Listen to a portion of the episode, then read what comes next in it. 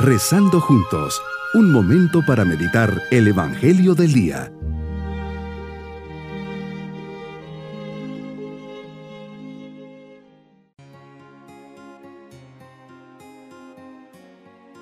Les saludo este día, martes de la cuarta semana de Cuaresma. Preparemos nuestro corazón reflexionando. El camino de Cuaresma va a purificar el corazón, quitar de él todo lo que nos aparte de Dios, todo aquello que nos hace más incomprensivos con los demás, quitar todos nuestros miedos y todas las raíces que nos impiden apegarnos a Dios y que nos hacen apegarnos a nosotros mismos.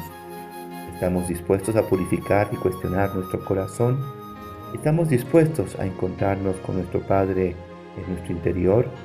La meditación es precisamente para esto, adecuar mi voluntad y querer al de Dios. Meditemos en el Evangelio de San Juan capítulo 5 versículos 1 al 3 y del 5 al 16. Señor, ¿cuántas veces hemos oído ante las malas noticias? La esperanza es lo último que se pierde. Y con razón, pues el que confía siempre encuentra fuerzas y motivos para seguir luchando.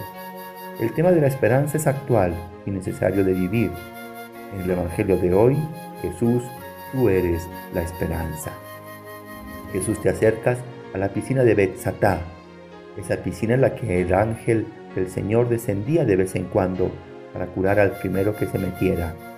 Te acercas a ese hombre que lleva 38 años enfermo, un hombre que está resignado con sus propias miserias y debilidades, un hombre que ha perdido la esperanza, un hombre que ha hecho las paces consigo mismo y ya no quiere luchar. Se parece a mí que en varios temas de mi vida ya tiré la toalla y he dejado de luchar. Me parece imposible alcanzar lo que por lo que he luchado tantos años y no consigo nada. Te acercas con amor y compasión y lo curas, mostrando así que tú estás por encima de nuestras miserias y que nos amas a pesar de nuestras debilidades, inseguridades, acomodamientos y desánimos. Me enseña, Señor, que el cristiano encuentra su esperanza total en el amor que nos has manifestado por cada uno en particular. Jesús curas a este enfermo de forma personal, no común por eso nuestra esperanza no puede ser defraudada, pues todo un Dios omnipotente cuida de cada uno de nosotros, sus hijos, como una madre cuida a sus pequeños. Esta figura representa muchas veces nuestra propia vida. ¿Cuántas veces nos sentimos decaídos, angustiados, desesperanzados, desmotivados? Ahí estás, que nos esperas, que quieres sanarnos, que nos amas y no nos quieres dejar solos. Quieres que levemos la mirada y aceptemos tu venida a nuestro corazón para que lo calientes, lo fortifiques, lo llenes de esperanza. Solo necesitas una pequeña apertura de nuestro corazón para invadirlo con tu amor, con tu esperanza. Señor, tú eres la esperanza. Hoy también te acercas a mi vida y me dices, ¿quieres curarte? Me preguntas en este tiempo de cuaresma, sabes perfectamente de lo que padeces, te acercas invitándome a hacer un acto de fe en tu misericordia. Cuántas veces buscamos ayudas y apoyos humanos, lamentándonos por no encontrarlos, y pareciera que ignoramos que estás presente cerca de nosotros para salvarnos.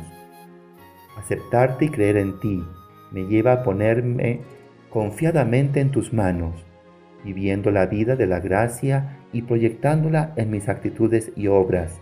Señor, nos pides que dejemos ya la camilla en la que el egoísmo, la pereza, el miedo, la propia limitación nos tiene postrados y nos levantemos a caminar con fe, con esperanza y con amor hacia tu Padre. Sana, Señor, todas mis parálisis, que sueltes a camilla que me tiene atado a mis miedos y temores egoísmos y sensualidades, orgullo y autosuficiencia. Me invitas a levantarme, a no volver a pecar, a mirar hacia adelante y a superar lo que me ha tenido esclavizado durante años. Hoy es el día en que vuelvo a caminar por tu gracia y misericordia. Mi vida vuelve a tener sentido y alegría, esperanza e ilusión. Gracias Señor por cruzarte en mi camino. No permitas que nunca me separe de ti. Mi propósito en este día es no limitar la acción de Dios en mi vida. Siempre diré, con Dios todo lo puedo y confiaré en Él. Con la gracia de Dios evitaré todo pecado mortal. Mis queridos niños, Jesús se encuentra con un paralítico que llevaba 38 años tratando de entrar en una piscina para poder volver a caminar, pero nunca lo había podido. En este encuentro con Jesús, el Señor se lo manda y queda curado. Así es el amor del Señor, que siempre nos estimula a ser niños y niñas antipecado. Y nos vamos con la bendición del Señor.